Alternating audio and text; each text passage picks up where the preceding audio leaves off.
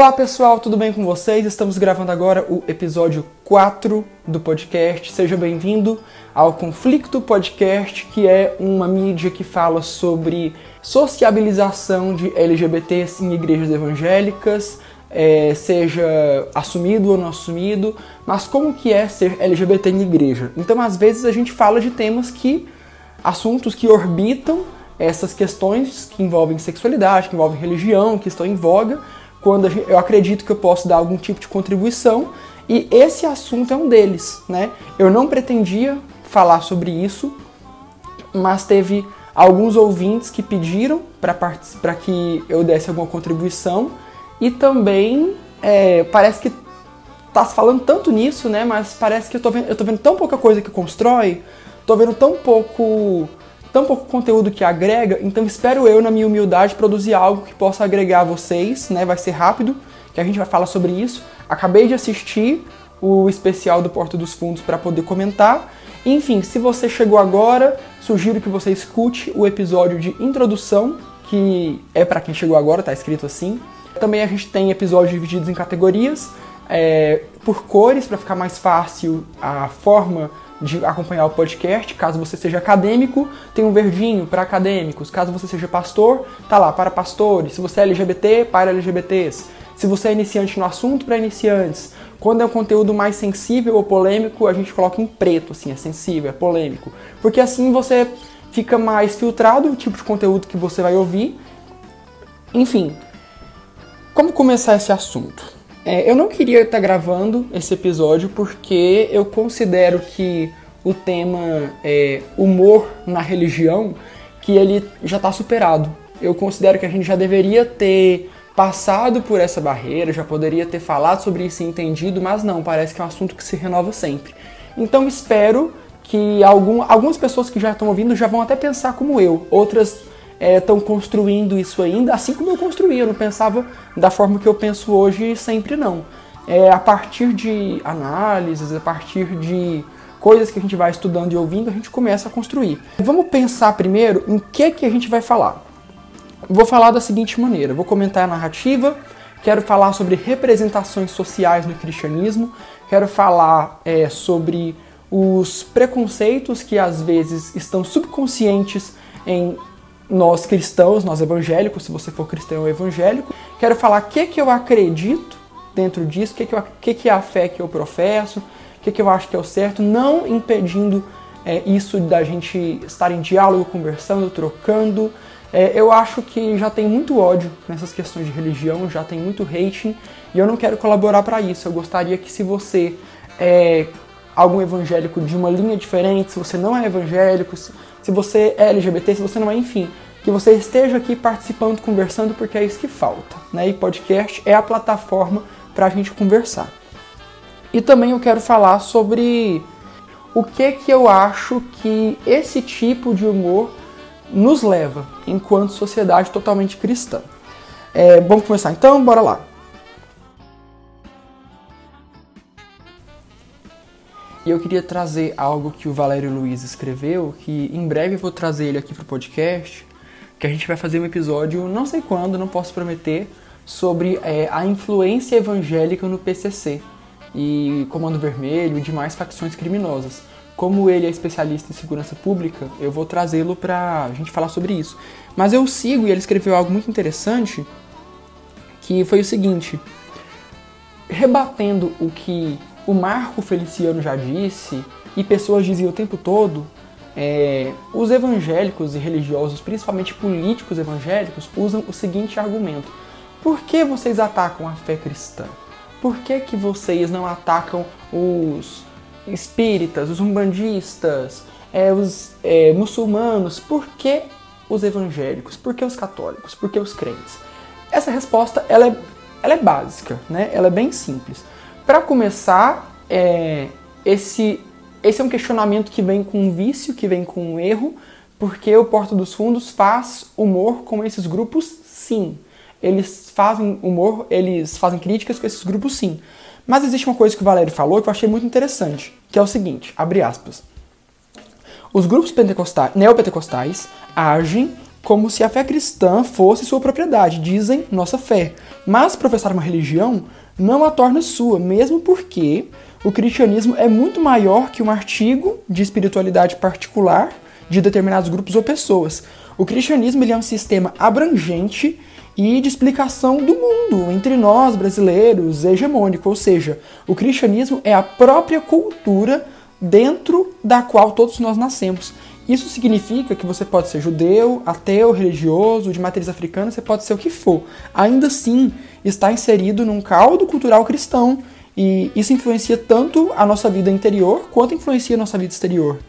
E não tem como a gente negar a participação no cristianismo, porque ele condiciona nossas vidas. Então, é, você pode até discordar de que o outro lida com essa herança, o outro que não é cristão, mas você jamais pode dizer que essa herança não é também do outro, para ele escolher como é que ele tem que lidar. Fecha aspas. Entenderam isso? O pessoal do Porta dos Fundos, eles podem ter a crença que quiserem, eles podem estar é, eles podem não ser cristãos, mas eles têm o direito, uma vez que eles estão inseridos numa sociedade cristã, a tratar e criticar a religião deles como eles querem. E isso estaria é, debaixo do que a gente chama de liberdade de expressão. Essa discussão é muito grande, eu não vou trazê-la para cá, mas eu vou tangenciá-la. Ou seja, dentro daquilo que a gente tem no Brasil, fazer humor com religião é liberdade de expressão, porque o humor é um instrumento crítico. É uma alegoria que você faz para criticar determinadas coisas. Quando nós estamos num Brasil que tem uma bancada evangélica, isso faz sentido. Mas não faz sentido você chutar uma santa, igual já teve pastor da Universal que fez. Isso não é uma liberdade de expressão, isso é uma agressão simbólica. Isso quando a gente não fala do tanto de ataques que já teve em terreiros é, esse ano no Brasil, se você está escutando esse podcast em 2019 teve um aumento de 50%. Uma coisa que se concentra esse especial de Natal do Porta dos Fundos é em fazer uma caricatura, fazer uma sátira crítica das representações divinas é, nas pessoas do Deus Pai, do Deus Filho e de Maria, que não necessariamente seria uma divindade, mas que para o catolicismo ela tem um grande peso, um grande valor. E algo que eu achei muito curioso é que eu notei meio que o Porta dos Fundos, não o Porta dos Fundos, mas assim, os principais nomes que seriam do Vivier, o Porchat, meio que eles contradizendo algo que eles acreditam. Porque é, eles defendem que o humor tem que ser um instrumento é, de, de reação e de crítica contra o opressor, não contra o oprimido. E eu vi duas piadas de contextos muito racistas, né? Existe, podemos dizer que existe um contexto homofóbico? Acho que não, né? Acredito que existe mais uma crítica é, de como a, é, o meio cristão vê a homossexualidade. Então eles encarnam um Jesus gay justamente porque eles sabem o que, que vai ser a reação, o que, que significa é, você falar que Jesus é homossexual, ou seja, para essa sociedade cristã, ser gay é algo tão degenerado e nojento que isso sendo imputado na pessoa de Cristo seria um grande pecado e uma grande blasfêmia, mais do que um Jesus ladrão, talvez mais do que um Jesus drogado, um Jesus gay seria uma mega blasfêmia. E apontar isso na cultura cristã brasileira é, isso pode ser provado pela reação dessa própria sociedade cristã brasileira. Porque se fosse um Jesus em outras situações que são consideradas pecado pela mesma religião, elas poderiam ter reações menores de revolta. Ainda existiriam, mas seriam reações menores. E o que eu, voltando à questão do racismo, eu vi duas piadas, uma com a cor de pele de um dos reis magos e outra com a questão de, de A, quando o A é representado. É, porque que, que a gente pensa, ou melhor dizendo, o que, que a, a cúpula do Porta dos Fundos carrega em si? Que você fazer piada com a condição de uma pessoa que faz parte de uma classe oprimida, isso é covardia. Quem acha engraçado o negro ser negro é o racista. Quem acha engraçado o gay ser gay é o homofóbico. E eu percebi duas piadas nesse contexto assim onde a piada era a cor de pele da pessoa. Eu achei muito esquisito, muito esquisito mesmo. No especial do Porta dos Fundos, é, Jesus é representado como gay, como homossexual. Deus, Deus Pai, é representado como um homem com vontades sexuais carnais e como alguém que é desagradável e sádico de certa forma. É, com Maria não é diferente. É, ela é colocada de uma forma muito distante daquela que a Igreja Católica principalmente vê, que é, seria cheia de amor, de doçura, de pureza. No especial, Maria não é nem virgem, ela fuma, ela xinga, enfim.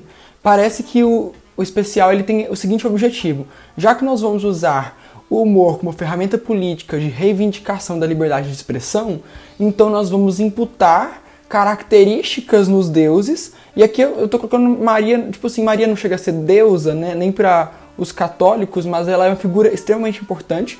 Então vamos colocar nessas três figuras importantíssimas da fé cristã, é, ou imputar pecados a elas, ou então é, pintá-las e caracterizá-las de maneiras que enfureçam os cristãos. Eu não vejo, digamos assim, um segundo ou um terceiro nível de interpretação no texto, na narrativa. Eu vejo aqui a crítica pela crítica. Eu vejo que é o humor pesado como sendo usado como ferramenta de liberdade de expressão, de reivindicação de direitos num, num país hipercristão. Então, eu não vejo isso como um problema, especialmente. Eu não vejo que o problema seja é, o Jesus gay ou o Deus é, sádico e com sexualidade carnal, ou então Maria não sendo pura. Mas eu vejo problema porque o Porta dos Fundos me levou a fazer uma, um questionamento que eu já tinha, que era como nós vemos a Deus, como que nós vemos a Cristo, aquilo que nós carregamos, tipo assim, como que Deus é? Se você pedir para uma criança, para um adolescente desenhar Jesus, sem sombra de dúvidas, ele vai desenhar um Jesus, se é que você já fez é, quando era criança, adolescente, essas ilustrações, né? A gente na igreja recebe essas ilustrações, seja ela evangélica, no cultinho de criança. É um Jesus que tem pouco a ver com os poucos relatos e versículos bíblicos. É um Jesus idealizado, é um Jesus bonito, é um Jesus branco, é um Jesus europeu, é um Jesus que não tem base para a gente aceitar e a gente assimila ele muito, porque no fundo, no nosso subconsciente, a gente quer que aquele seja o, o Deus verdadeiro, que essa seja a aparência dele. É assim que nós vemos Jesus, que porque por mais que nós não tenhamos é, por mais que Deus não tenha rosto, quando você vai é, em João capítulo 1, versículo 18, que se diz, ninguém jamais viu a Deus. O Filho único, Jesus no caso, é quem o revelou. É, as manifestações de Deus são é uma sarça ardente, é uma nuvem que guia o povo no deserto, mas não existe uma manifestação física. O Espírito Santo é uma pomba. É o Jesus Filho que tem uma representação física na Terra e que na hora que ela é trazida é, pela Igreja Católica, principalmente para representações gráficas, representações imagéticas, ela foge totalmente daquilo que é bíblico. Por exemplo, é, Isaías 53, 2 diz o seguinte: E como raiz de uma terra seca, não tinha beleza nem formosura, e olhando nós para ele, não havia boa aparência nele, para que o desejássemos. E a representação que nós temos de Jesus é exatamente o oposto disso. É um Jesus com um olhar de compaixão, é, ele equilibra diferentes características, né, humildade e poder ao mesmo tempo, mas principalmente é um Jesus eurocêntrico e branco. A Igreja Católica, ela no início, ela não queria fazer representações é, imagéticas, gráficas é, de Cristo ou do, de, de Deus, dos santos, não era desejo dela, mas para a evangelização dos povos ágrafos, que são os povos que não têm escrita, isso começou a acontecer e se proliferou. E é, e é uma cultura, né? É, existe a cultura católica está muito ligada à imagem. Eu não vou entrar muito nesse tema porque não é a minha linha. Eu vou só tangenciei e pronto. Mas assim, quando nós vamos para Apocalipse 4:3, fica um pouco mais sério porque a representação que nós temos de Deus é dele assentado num trono. E quando João descreve como ele se apresenta, ele diz, abre aspas, e o que estava assentado era, na aparência, semelhante à pedra jaspe e sardônica, e o arco celeste estava ao redor do trono. e parecia semelhante à esmeralda. Vamos nos concentrar aqui quando a gente fala de pedra jaspe sardônica. Quando você vai olhar no versículo, ele fala que essa é a aparência de Deus. Então ele está falando principalmente de pele. E a jaspe e a sardônica são pedras preciosas que têm uma semelhança, que é a cor. Elas são de um tom marrom, de um tom bege escuro. Joga no Google para vocês verem. Então, é uma representação de Deus, de um Deus pardo, para não dizer um Deus negro, um Deus pardo. E isso não é mais é, a forma de Jesus que Isaías descreve, sim, Apocalipse, ou seja, já é um Deus, entre aspas, glorificado, já é Deus em toda a sua glória, não é na terra que ele veio e sofreu. O Deus glorificado, ele está se apresentando em aparência, o versículo aponta isso, com uma pele morena. E a minha preocupação nisso tudo é que durante muito tempo a gente assimilou e a gente assimila ainda uma figura divina que tem pouco a ver como ela própria se apresenta nos textos bíblicos. Então a gente tem é, uma visão de Deus que pode estar essencialmente pecaminosa, no sentido de que nós forjamos para nós e nós acreditamos, tanto inconscientemente quanto conscientemente, que o Deus que nós adoramos é este e ele é assim. Isso não é, não é um big deal, biblicamente falando, não, não chamaria isso de heresia, mas eu acho que isso fala muito mais sobre nós, de como que nós carregamos, é, se, se não um racismo, pelo menos um preconceito e uma discriminação muito estética, e que ela é tão grande que a gente projetou isso na imagem divina. A gente projetou isso na imagem de Deus. Aí acaba que o episódio não fala necessariamente disso, mas ele me trouxe essa reflexão porque o episódio ele faz suas representações, representações críticas. Para finalizar, eu queria falar um pouco sobre como eu acho que os evangélicos erram ao receber esse tipo de conteúdo. Porque quando eu fui assistir hoje o especial da Porta dos Fundos, ele estava em simplesmente primeiro lugar. Ele era o mais popular, ele era o mais recomendado. Enquanto o que, que a massa evangélica quer é pedir boicote, eu acho que pedir boicote é uma. Não só pedir como boicotar. Eu acho que é uma iniciativa justa, dependendo do que, que você quer fazer com ela. Por exemplo, se a Zara é, é descoberto que ela está produzindo trabalho escravo, eu acho super justo que você faça boicote. Eu acho que faz sentido, né? Eu acho que enquanto a cidadania exercida no consumo, eu acho que esse tipo de atitude, esse tipo de atitude ela é muito boa, ela é muito interessante. Mas quando você joga isso para conteúdos midiáticos, vai surtir o efeito completamente contrário. Você vai estar tá dando, é, você vai estar tá dando palco para maluco, vamos dizer assim. É, você vai estar tá dando a mídia que ele quer. Ele quer o boicote, ele quer que você proponha o boicote. Porque as pessoas, quando ouvirem do boicote, elas vão assistir para saber que tipo de conteúdo que você quer boicotar. Quando um pastor, um político evangélico, enfim, um líder católico, ele propõe boicote, a mídia divulga que ele propôs boicote, porque isso vai gerar mais cliques para os jornais e, consequentemente, vai gerar mais cliques para o canal que fez aquilo, é, no caso, Porta dos Fundos, e você, tá, você é o pato da história, você é o bobo. Quanto mais você fala disso, mais você está dando é, palco para isso. Ah, Thales, por que você está falando disso? Porque eu não proponho boicote. Eu proponho que a gente comente, eu proponho que a gente debata. Eu acho que a fé cristã é, é saudável que ela seja atacada, porque, para mim, enquanto evangélico, Deus está lá de boa, tranquilo e ele não precisa de advogado. Eu vejo dessa forma. Então, se ela for atacada, tudo bem, porque eu não sinto que isso é um ataque a mim. E mesmo que isso seja um ataque a mim, tá de boa, porque eu quero ser criticado e eu posso criticar também. Isso faz parte do debate, isso faz parte de democracia. Então, a gente tem problemas enquanto evangélicos de receber críticas porque a gente não aceita a democracia. É por isso que a gente tem uma bancada evangélica que quer impor, às vezes, determinadas coisas em escolas, ela quer impor a, aquele, aquela doutrina e aquele credo, é aquele conjunto de crenças que ela carrega para a sociedade. É por isso que o humor surge como crítica e resistência a esse tipo de ação que nós fazemos. Isso aí é, digamos assim, é usar o humor como um ato político. Eu achei o episódio assim, não me fez rir. Não me fez rir, mas não, talvez nem era para fazer rir. eles sabem quem é o público deles. Eles sabem que no Brasil, se a gente for pegar os dados do censo é, do IBGE de 2010, também está nas minhas dissertações, eu posso dar link para quem pedir por direct. 92% da população brasileira disse acreditar em Deus. E a porcentagem vai descendo, mas continua muito grande, do tipo 87% acreditam que Jesus foi concebido é, em Maria, com Maria estando virgem. E, e, e, assim, e vão fazendo perguntas. Ah, acredita em Adão e Eva? Sim. A porcentagem de brasileiros que acredita nisso é muito grande. É muito, muito grande. Mas assim, o problema disso é que ao mesmo tempo que eles fazem a crítica sabendo que é sistema público, a gente tem que lembrar que determinados personagens do Porto dos Fundos, principalmente o Fábio Porchat e o Gregório Duvivier, são figuras políticas. Figuras políticas no sentido de ativistas. E eles são ativistas de esquerda.